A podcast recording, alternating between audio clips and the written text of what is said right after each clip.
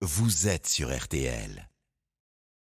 Tiens, tiens. Coupe du Monde 2022, le penalty de Bouafsi. Bonjour Mohamed. Bonjour Amandine, bonjour Yves. Dans votre penalty du jour, un geste, hein, celui des joueurs allemands qui se couvrent la bouche en signe de protestation juste avant le coup d'envoi de leur match hier face au Japon. Oui, hier l'Allemagne a perdu 2 buts à 1 face au Japon, une énorme défaite sportive, mais elle a gagné avec ce geste un match beaucoup plus important, celui de la liberté d'expression.